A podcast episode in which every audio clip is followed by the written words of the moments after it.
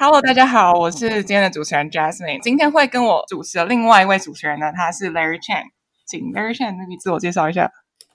Hello，大家好，我是 Larry。那我现在在游戏公司做 BD，那今天很开心可以有这个机会跟 Jasmine 一起主持这个 Podcast 节目。没错，是我现在是非常的兴奋，因为这集呢可以邀请到刷了我蛮长一段时间的一位清大学长，他也同时是在海外的 PM 界闯荡非常多年的资深产品经理 Joseph Chen。所以今天的内容呢，大概会分享他在海外的工作经验，还有对于 PM 的职涯发展的一些建议。那我们就请 Joseph Chen 稍微自我介绍一下。Hello，Hello，hello, 大家好，呃，感谢 Larry 跟 Jasmine，然后很荣幸可以上今天的 Podcast，呃，我是 Joseph。我大概就是介绍一下我的职业啊，就之前有在 Canva，还有就是美图秀秀，还有就是台湾的这个完美移动有担任过跟产品相关的这个职位这样子。然后整个职业的话，就大概是十年左右。然后。今天跟大家就是上来聊聊，大概交流一下，希望可以帮助到各位。你刚刚有提到说，大概在 PM 是十年嘛？从一开始 Junior PM 到 Senior PM 是一段很长的一段历程。你觉得最大的技能的差别会是什么？然后你是怎么样去补足那些可能需要培养的技能？嗯嗯嗯。呃，我觉得就首先你要去体，就是去体认到你从 Junior 到 Senior，你的 Stakeholder 是不一样的。原本你只要面对你可能 product team 的老板而已，但到后来你可能会甚至要去跟很多 C levels 去做接触，所以你本身的一个定位跟你的这个视角就要不太一样。你的老板可能只在乎的是就 component based 要怎么样去解决问题，可是老板们就更大老板们他们在乎的是什么？他们要想要知道怎么样让你的收入，比如说从一万在一个季度内提升到啊三万美，呃，很很差的例子就是太小额了，但就是可能是三倍在一季内这样子。对，那你要你要做的事情是，第一，你可能要去啊针对你的这这个数据漏斗去做分析；第二是你可能要去了解你的用户。然后去去产生你这个 problem space，然后去做相对应的一些 product 呃一些呃产品这个战略等等之类的，就是这可能不是像你之前在 junior 的时候，就是人家帮你定好的一个路，所以我觉得这一个呃这个是还蛮不同的差异，就是你在这个定位上跟在做的事情上，从从一个被动变成相当主动的一个角色这样子，所以就是因为 stakeholder 的变化，导致你可能在自自己的定位会有一个更深的一个变化。嗯，我觉得第二个就是。呃，你在 presentation 的时候，你可能有更多的思考跟想法，因为比如说你在 junior 的时候，你只要跟你的开发、你的老板去做对话、去做交流就好了。但就是当你会到一个 senior 的一个 position 之后，你要去思考说，哎，我现在是不是要跟这个市场营销的人去做沟通？那他们在乎的是什么？我要给到他们什么讯息？那我是不是要跟那个 BD team 的人去做沟通？那他们想在乎的是什么？什么样的呃功能可以去跟外面的客户去做对接？有比如说流量置换、品牌合作等等之类的。那你可能不会把你跟工程师说的话跟这一些 BD 再讲一次，是吧？所以就是我觉得就是这个 stakeholder management 这个在 communication 方面也也是一个很大的变化。呃，再来最后一个就是你要怎么样提升你在团队中的价值，然后拿到资源。嗯，比如说我在一个季度内我拿到了。呃，三个多的 engineer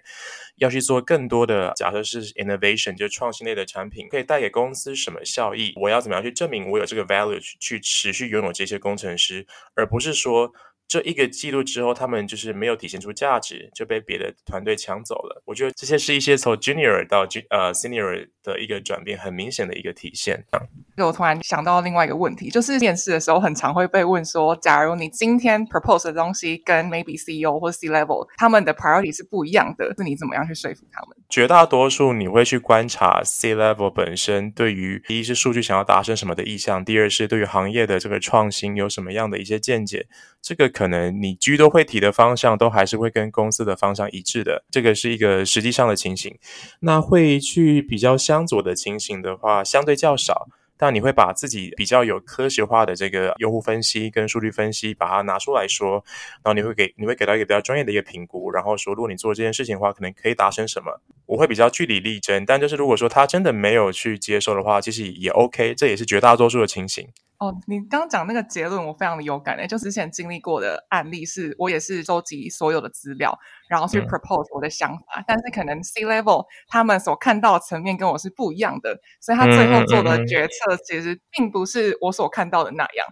对对对，因为创新这件事情本来就比较难去定义它的成功跟失败。你看 Meta 的 Metaverse 元宇宙，他当初这么的强调，那现在。又换一个风潮了，AI 是吧？对啊，所以就是创新这件事，嗯，你不能也很难去说这些 C level 本身它的兼职是对或错啦，但就是这、就是人家的公司嘛，所以我会倾向把我自己的想法告诉他们。那他们要不要去接受？看当下的这个人事、史蒂乌跟 C level 的判断了。对对对。那我想 follow up 问一下，如果以这么多的 PM，就有一些感触的原因，是因为业务这边也会需要 PM 的 support，就。不是工程师，作为 individual contributor，就是所谓的 junior side 的这一块的工作者，怎么在众多的 PM 里面，在公司体现自己的价值，然后发挥影响，这样的意思。了解，我就分两块吧。第一是内部，就是 PM 跟就是产研嘛，我们通常说产品跟研发。另外一块是外部，就是跨团队合作。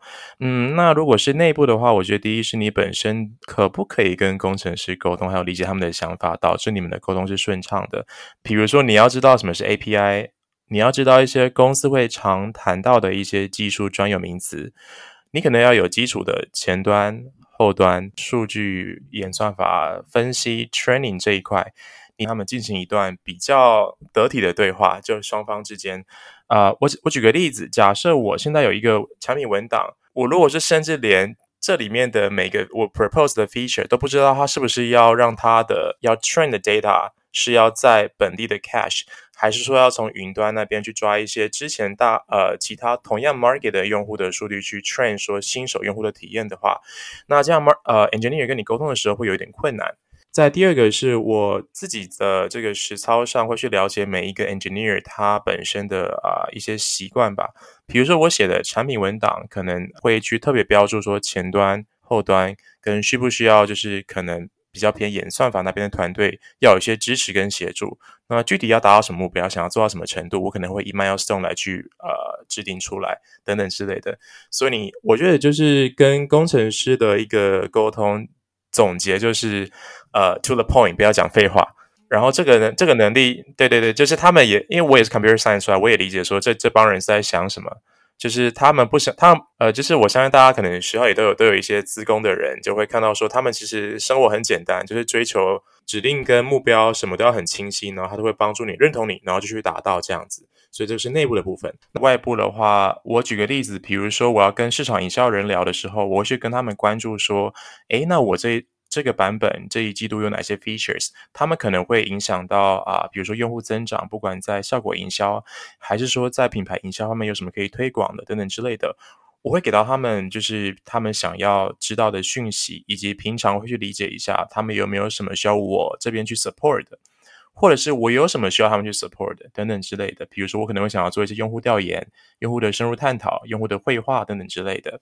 啊，比如说我可能会跟 BD 商务去做一些沟通，那我会想要知道说，哎，那就是最近我有这些 features，你可能在跟外部的这些 partner 去做沟通的时候，啊，这可能是一些亮点，可以做一些流量置换，或者是一些啊商业品牌的 cross。就是呃，这个 cross collaboration 等等之类的，就是会依照不同的呃 function 去做对应的内容的着重。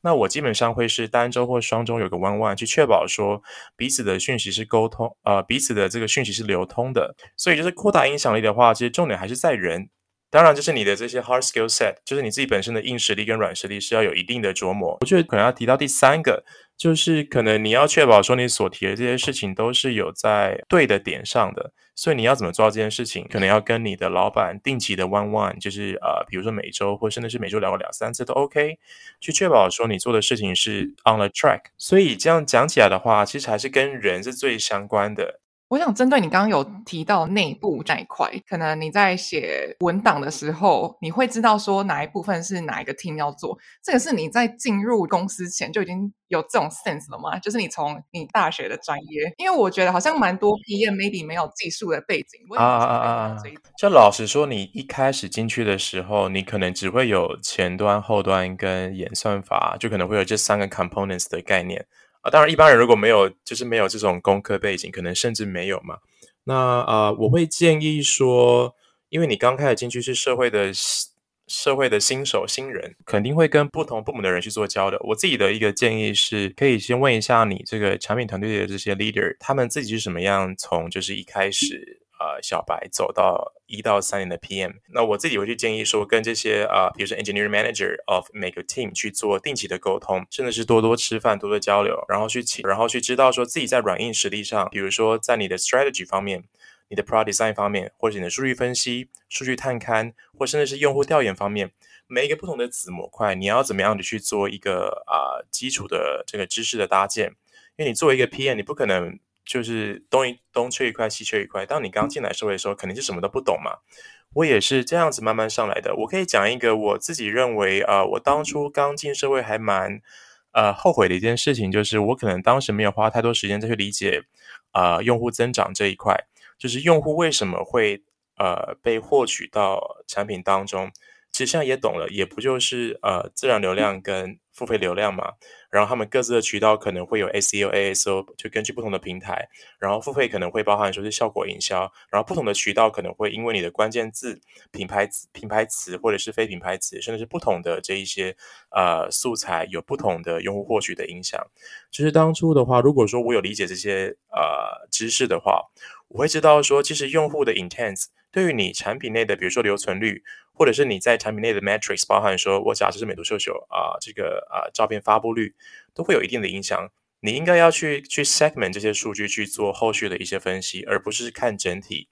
对，所以我觉得这是当这是我当时呃刚进 PM 这个圈子，我还蛮后悔没有很快去 pick up 的一件事情。对，我会建议说，大家在去学习的时候，不要只是针对呃，只针对数据分析跟用户分析，还有就是产品这一块。对于用户怎么到产品的这一端，你可能也要做一些时间去做一个比较基础的一个理解。这样。那诶，其实从刚刚 Joseph 的分享，就是呃，包含可以了解，着重在自我职能修炼，以我们包含 BD 也是啦，就是作为一个 People Management，或者说我们是主要互动的。对象是人这个角色，可能在增进互相理解的这一块，反而是职能的重点。从一个就 PM，就我从来也没做过 PM，但是如果说让 Joseph 现在作为一个呃非常 senior 的 PM，可能是一个 PM 团队的领导人，然后你怎么去呃 recruit 一个非常非常 junior，然后甚至他没有 PM 经验经验的团队成员，就是就像刚刚提到的，其实他需要自己去。去在公司内的这个体制去进步他自己的技能，但是在一开始你怎么识别他有具有被具有这种潜力？我自己在招就是这类的人才的时候，会看软硬实力。那硬实力可能比较好讲，那当然就是你在你的学历上要一定的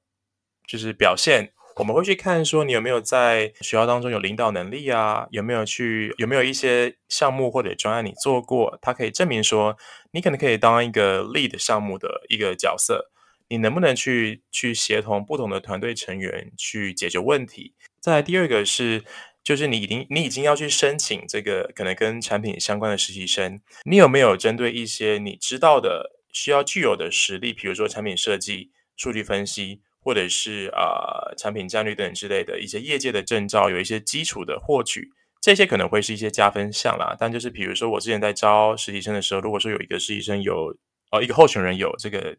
GA 的一些证照很基础，当然很好获得，至少让我知道说你有去花心力去做一些努力，那会让我比较愿意说可以往下推进到面试的环节这样子。再来就是软实力，软实力讲起来比较虚，但就是我们想要看的东西就是你有没有解决问题的能力，比如说你怎么发现问题，比如说你给给到你一个 scenario，给到一个 use case，你可以讲出一些比较符合有产品 sense 的讲法，比如说我问想问你说，诶。你现在如果说想要替呃，我假设替 Instagram 设计一个新功能，你会怎么做？听起来很可怕的一个问题。但如果说他他可以先去探勘说为什么要做，以及怎么样做是呃怎么样更高优的方向可以更快的解决这个问题，然后他要怎么样去呃 review 他做这件事情的一些想法。就可能会有一个比较有框架的一个回答，会造成让我觉得他是一个可以解决问题的一个候选人，可能就更有机会推进到后续的环节。这样，刚刚有讲到筛履历那个，我觉得在海外求职的时候非常非常的有感呢，因为他应该说称作 ATS 嘛，然后就是用关键字去筛。我之前是在思考是说怎么样筛进关键字，同时又可以表达到我想要写的东西。例如大家就会说你要塞进去什么 product roadmap。跟或什么关键字。但是，假如我把那些关键字塞进去的话，有可能会无法写到我真的想要写的东西，有点要取舍的感觉。呃，其实履历要到我手上，还有一层是 HR。那他怎么样去看的话，其实你要呃，首先是第一是你不能海投。这个具体怎么说呢？比如说我想要投 Spotify，Spotify 如果他想要去招一个 PM 的话，一定会写一个很明确的一个呃 JD 嘛，Job Description。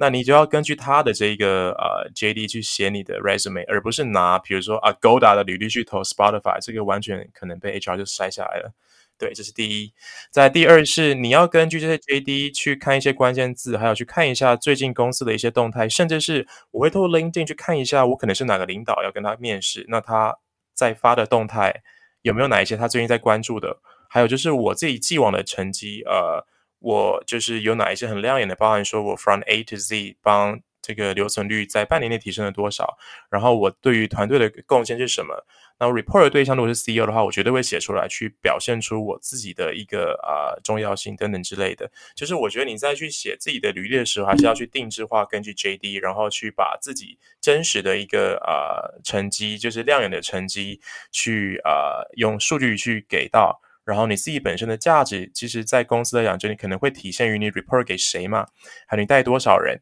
等等之类的，我觉得这些你把它好好的写下来，以及关键字有没有 match 到，那其实，在那个 HR 的系统，你可能就会被履历会筛出来，然后 HR 都给你做一个 screening，然后就会推进到我这里，推进到后续的一个环节这样子。对，所以就是，其实我觉得秘诀跟心法大家都知道，只是愿不愿意去做。我想从业界角度 follow up 问一个问题，呃，通常坊间在教履历撰写这个题目的时候，通常会有一个潜在的，是教你怎么包装。包装的那个粉底介于来看，介于吹牛逼跟实际的数字体现的优化。我不知道 Joseph 就一个招募官或是面试官来看，你怎么去识别？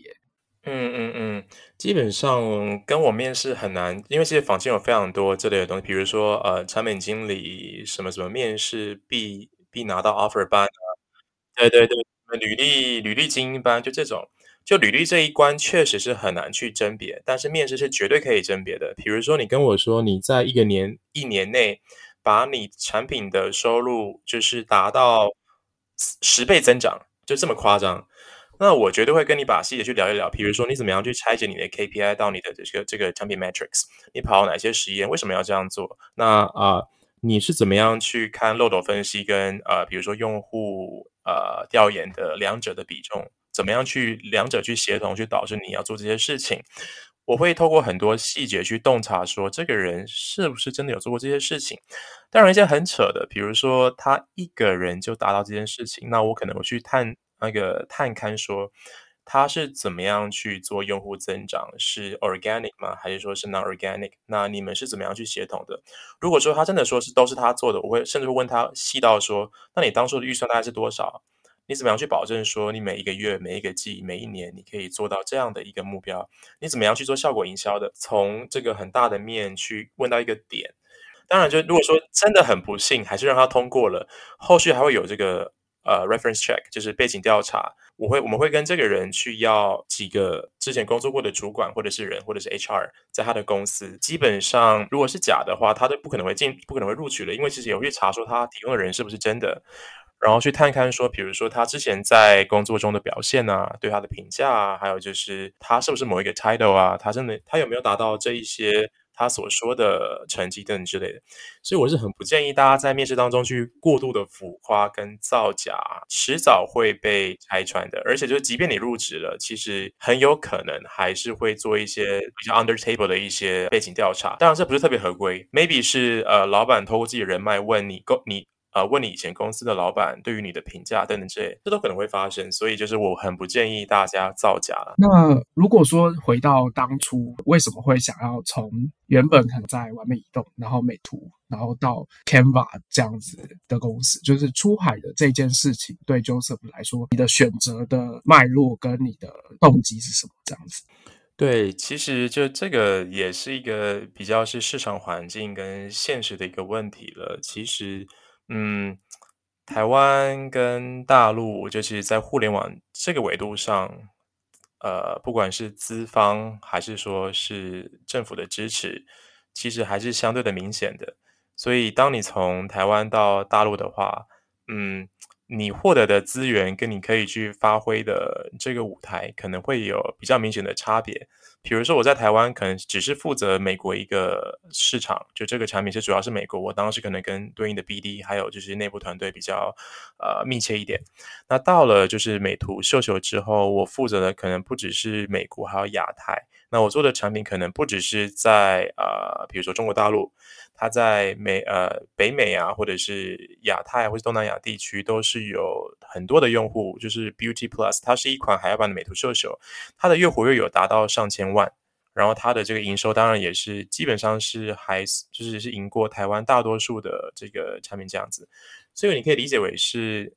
薪资啊，还有发挥的空间啊，还有就是你本身的一个成就感。都还算是一个还蛮大幅度的提升，但我也不是鼓吹所有人都要做这件事情，因为你可能要思考一下啊、自己的生活上会有一些巨变，包含说你的朋友，或者是你如果说有家庭，或者说你有跟另外一半在一起，你可能要去承受对应的一些 loss 吧，就是也不是 loss，就是会有一些时间成本上的你要付出，这样，对。当初，因为其实像不同市场的 PM 经验，怎么去把你在台湾或者说其他地区的下一个公司，你想去的公司，他看的市场可能是完全不同的。maybe 是非洲，或者说 maybe 是欧欧洲市场的，那你怎么去说服面试官？嗯。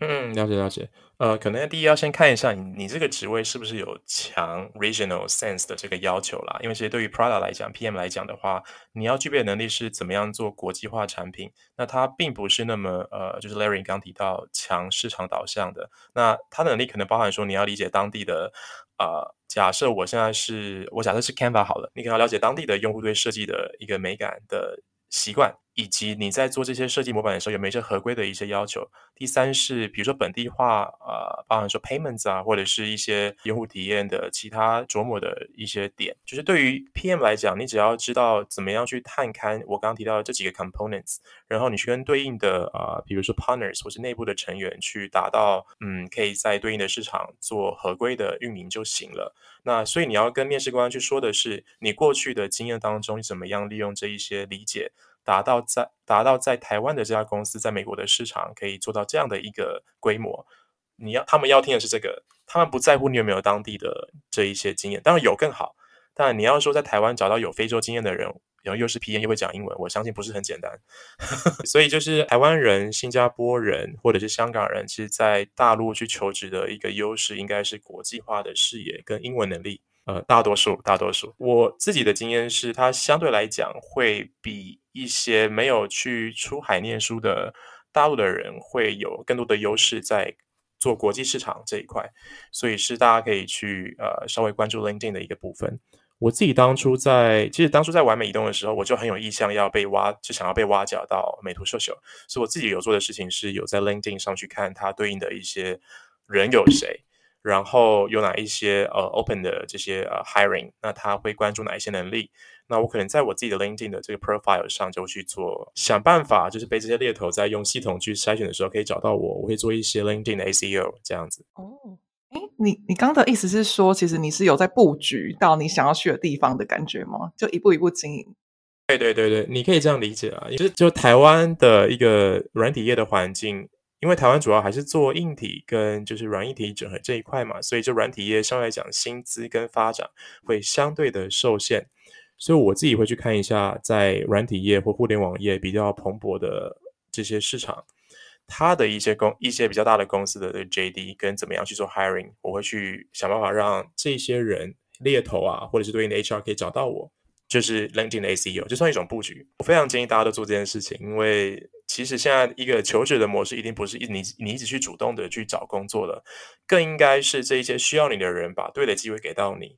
讲到认识可能业界人这一块啊，我近期应该说近几年认真用 LinkedIn 之后，开始有在做 networking or coffee chat 这件事情。但是我有发现，在亚洲或是台湾地区，好像比较没有这种风气。好奇在中国大陆那一块会有流行 coffee chat 吗？就是真的只是约出来聊一下下这样子。嗯，可能就不会到实体见面，但就是我真的遇到蛮多人会从 LinkedIn 或者是呃大陆的卖卖，它就是类似是 LinkedIn，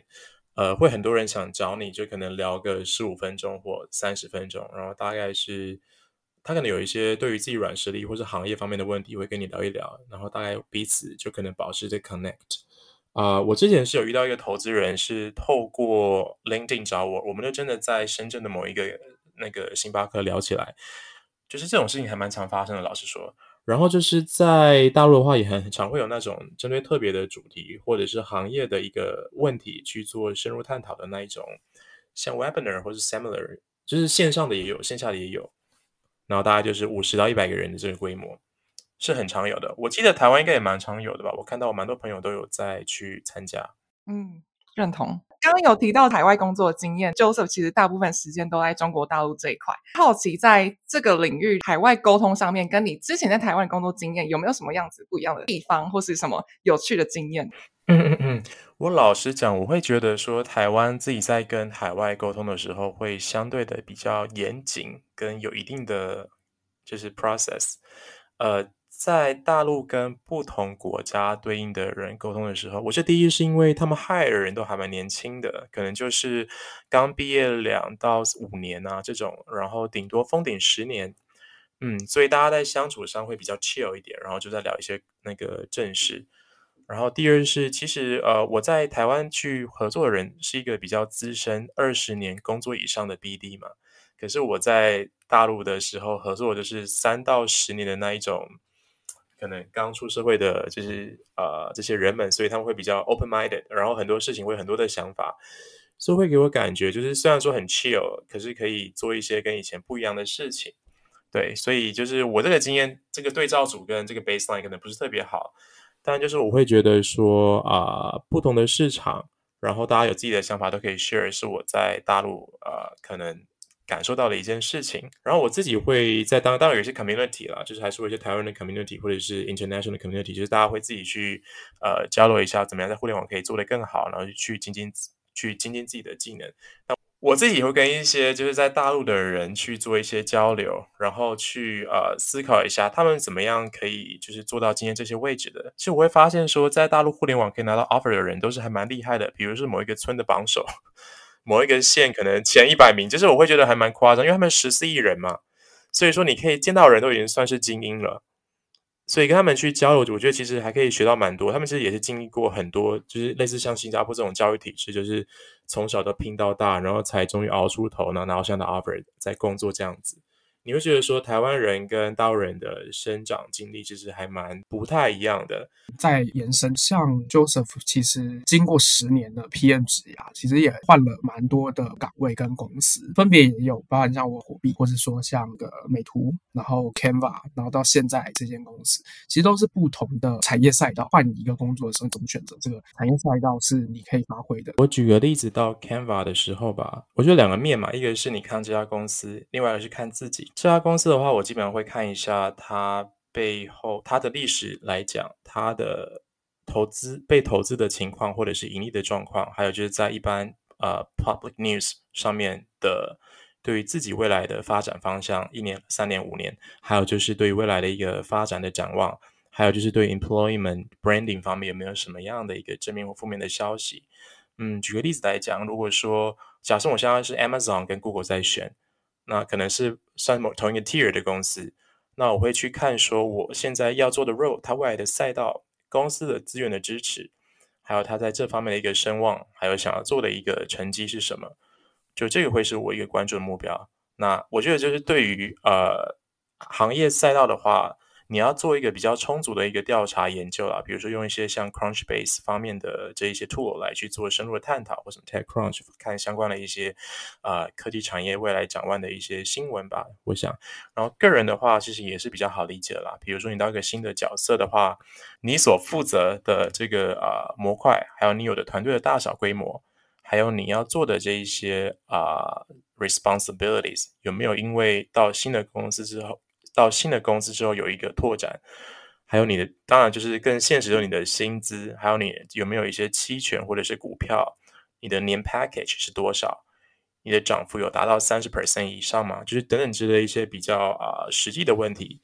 你去思考说要不要换一份工作。当然还有稳定性呢、其实，在大陆的话，我会发现说啊，很多公司它是忽然说要招一个新的业务线的 leader，或者是新的业务线的某一些就是比较基层的基层的员工等等之类的。这个情况下，比如说在某音，或者是某度，或者是某讯。可能会有发生类似的事情，呃，我会我会去探，我会去问一下内部的朋友，就对于这个新的业务线的一个情况，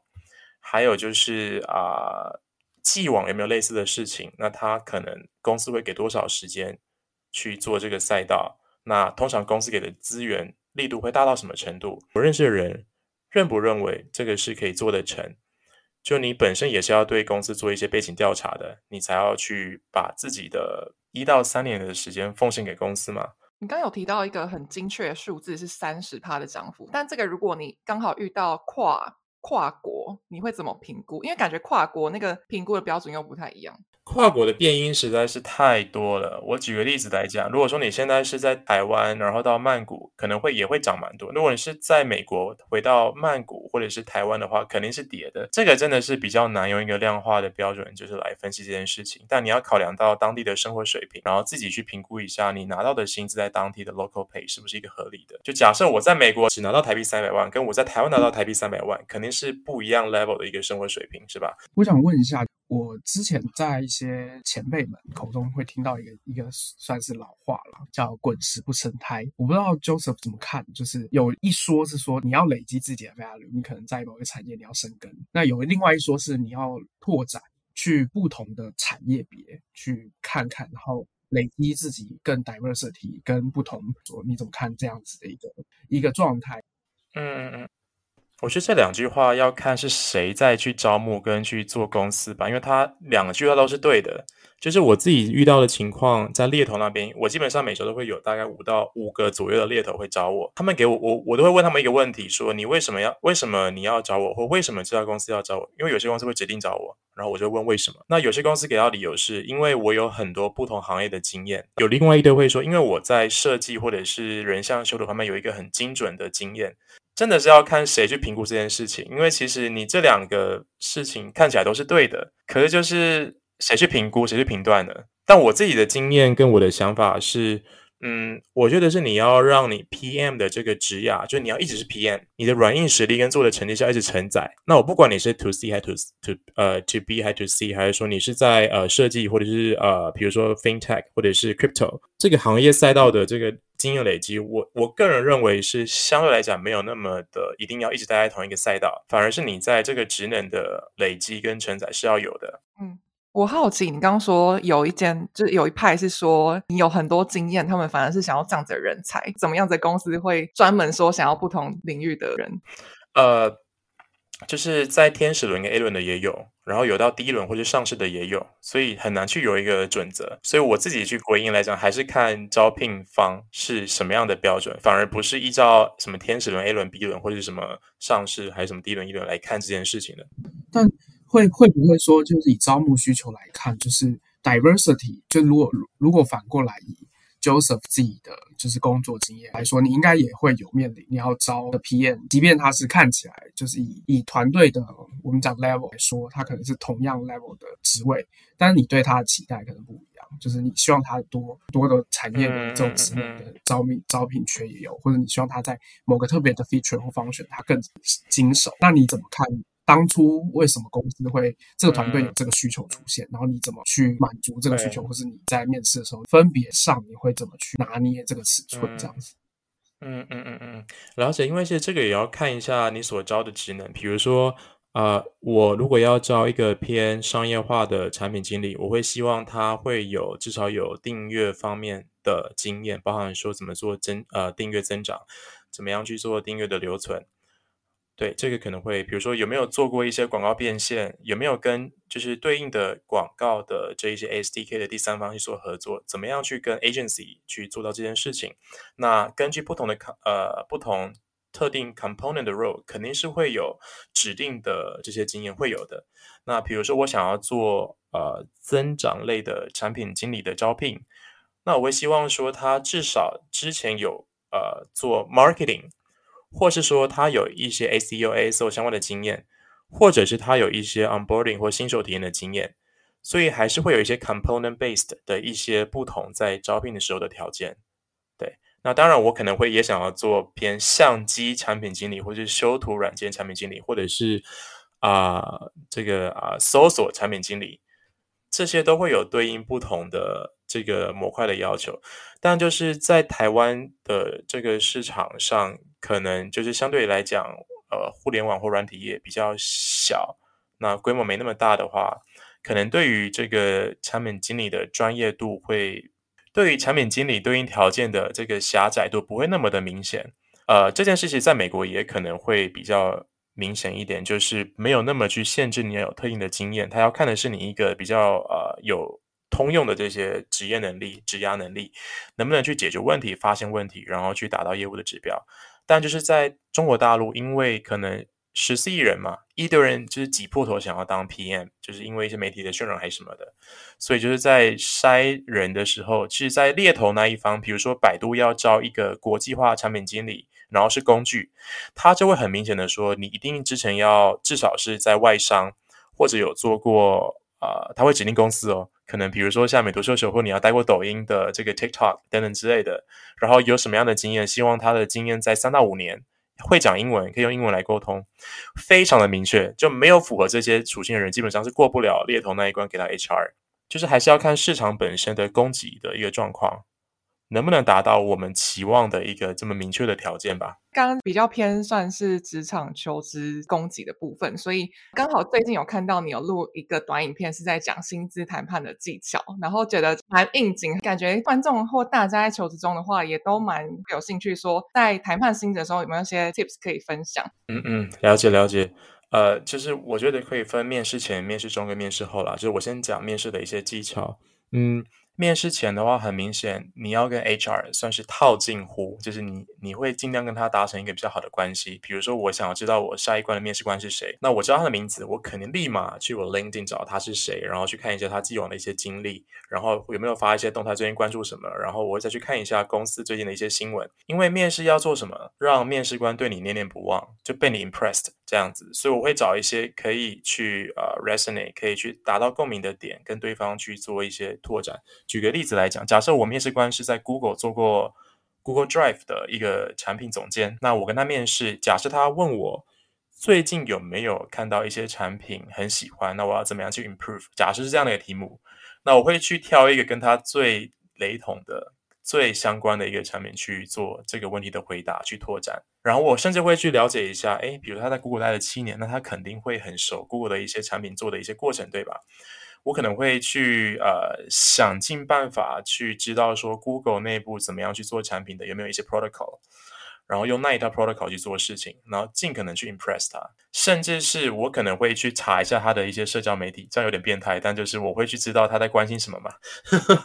然后我会尽量的就是在最后的问题，比如说啊、你有没有什么想问我的？那我可能会尽量去找一些问题会跟。他的生活跟他在意的事情去 resonate 到，对。那面试后呢，我可能会跟 HR 就问说，哎，就是那个不好意思，请问一下，面试官对我的评价是什么？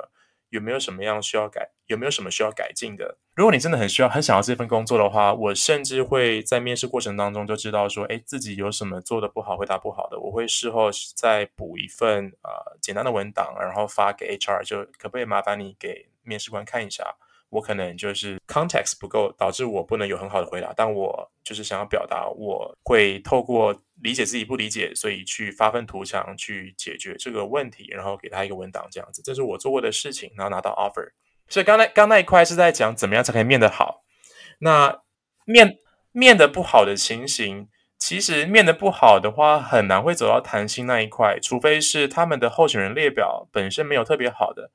那其实面的不好的话，你要去呃 negotiate 薪资的话，会相对的难。原因是因为呃，第一是市场有行情，其实 HR 都知道；第二是大多数会把自己的薪资提高的例子是，你有两个以上的 offer，你拿另外一个 offer 去压你这家公司，说哦，我拿到了 offer，但我其实更希望可以在你们公司。那其实对方也知道意思了，就是会依照你拿到 offer 去提高薪资，这个是比较常见的状况。如果说你只有一家的 offer，然后你跟对方说能不能更高还是什么的，其实，嗯，除非你既往的公司的这个 package 薪资，你的涨幅是很少的，比如说只有十到十五 percent。不好意思，我不知道台湾的行情，但十到十五的话，可能相对来讲是比较少的。那就是可能可以跟对方说，哦，我之前给公司的 value 是这样子，那啊、我会希望说可以再更高，比如说达到三十到四十 percent 的一个涨幅等等之类的。就是呃，可能会是这样的一个情况，但居多的实际案例是不会给你太多，甚至是没有调整，因为你没有一个第二个对照组去给到他一个理由。谈判除了用另外一个 offer 来谈之外，可有些人是说你不要去当第一个喊数字的人，就是有点像这种小技巧。哦，你说的这个技巧是吧？那就是我讲一下，就是基本上一般的面试在第一轮是 HR screening 嘛，你要给的。其其实基本上我会讲的方式是，呃，我现在是怎样的一个情况，就薪资，然后我不会给一个很死的 range，我会说，呃，这个薪资的期望会依照我们之呃之后跟公司互谈，呃，就是沟通的结果，薪资的薪资的这个给到是依照跟公司沟通的结果等等之类，先不要说死。然后之后再去呃往后拓展，因为如果说你这里就已经把薪资讲出来的话，你有可能就是已经 over budget，然后就可能会给到面试官一个比较不好的印象。因为其实你要被定薪的话，还是要依照面试官给你的评价，还有真实的面试的结果。如果说面试官非常的想要你的话，非常希望你加入的话，基本上 over budget 是没有问题的。然后更好的情况是你还有第二个 offer 去把这个他们已经很满意你之后给到的薪资再往上提。然后还有另外一个情况是，其实你在面试这家公司之前，应该可以知道说自己在这个行业本身的一个水平，就是跟价值吧。假设我原本是在一家修图公司。那下一家也是修图公司，那他可能会很想要从你第一家公司学到很多相关的一些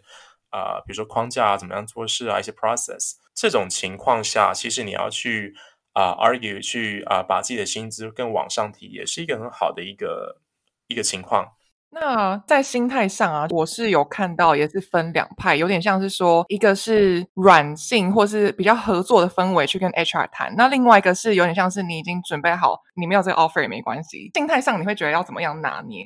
我自己是没有那么硬过啦，但就是我自己心里都会做好决定，因为其实你要想一下哦，这个 HR 也可能会是你以后公司的 HR，或者是他变猎头，就我会去在乎一下自己的名声，所以我不会到那么硬，就是我在讲话上还是比较理性一点。就跟他们就是话中话，就是表达一下自己的想法。我还是会走软那一套，但大家可以看自己哪一个适合。呃，接下来想请教 Joseph 的是，我自己有看过一个说法是这样：过去十年是互联网金十年，那可能接下来十年即将进下半季之类的。无论是经济的局势动荡、政治局势动荡，或者是产业的饱和度等等的，那 Joseph 怎么看待这样子的一个趋势？在这个趋势之下，如果以更聚焦来说，像可能近几个月 AI 是非常盛行，那甚至有一说是说非常 junior level，或是你非常 routine 的 work，你可以被所谓的 AI ChatGPT 或是啊、Midjourney 这一类的 AI 工具取代。那这个部分你怎么去评估这样的趋势？跟你会怎么给新时代的这个 PM 一个建议？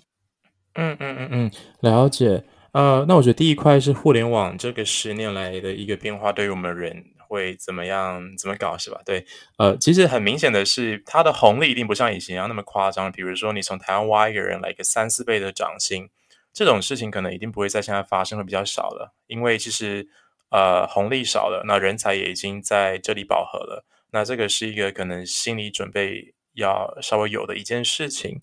然后再来第二个是呃，怎么样去面对这个挑战呢？那我自己本身的话，可能会是在正常呃本职工作 OK 已经完成的情况下去做一些呃类似斜杠的事情，不管是写书也好，做一些线上课程也好，或是做一些嗯不同公司的顾问也好，就是也算是在本职外给自己有一份保障吧，或者是。呃，租房给别人之类的，就是会做一些事情，呃，然后再来第二呃第二个大模块是提到 AI 是吧？AI 的话，我觉得 AI 本身它就是工具，但它也可以帮你去做一些决策。但就是我们可以发现到，至少在现在四月八号二零二三的话，AI 还是不能做太多创新的事情，帮助你来讲，就是。真的是 decision making 对于一个 business，所以我会觉得说，大家应该要把这件事以正面的态度来看，怎么样利用 AI 可以让你更高效的去做事情。比如说，原本要八个小时，只要一个小时。我自己在实操上的话啊、比如说我现在，我假设我现在在写产品经理的这个网志的文章，那我可能会要要需要做一些图，原本还有就是要做一些宣传物料。那我先讲写文章的话，我可能会希望它是非常的 ACL friendly，就是可以帮我获取更多的流量。原本我可能要花很多的不同的工具转换来转换去。我可能现在请 ChatGPT 帮我做一下就好了，就是我把我原本的文章丢进去，帮我润一下，或是发现有哪些不通顺的，那这个就是帮我从三个小时变成一分钟嘛。所以这种事情应该要把它拓展到自己的工作流当中。比如说我在做社交媒体的时候，我以前大概五六年前要用 Photoshop、Illustrator 自己搞来搞去，那我现在只要用，比如说 Canva 来做，那可能现在以后会更好。我只要跟他说我想要做什么东西，他可能一秒帮我搞定，我真的不用拖来拖去在 Canva 的产品当中。所以就是我觉得，就是大家把这个潮流当做是正面的一件事情来看，就是整个产率啊，效率会提高。哇，今天跟 PM Joseph Chen 真的聊到了非常多产品经理相关的产业知识，然后也学到了一些实用的小技巧，例如说怎么样去进 LinkedIn 啊、Networking，或是怎么样去谈判薪资等等的。那假如说今天大家对于相关的资讯也有兴趣的话，我们会在每周三晚上十点准时更新节目，也欢迎大家去 follow 我们其他的频道，像是 Facebook 啊，或是 Instagram 等等的，就不会漏掉相关的资讯哦。期待下次再见到你们，我是今天的主持人 Jasmine，See you next time，bye。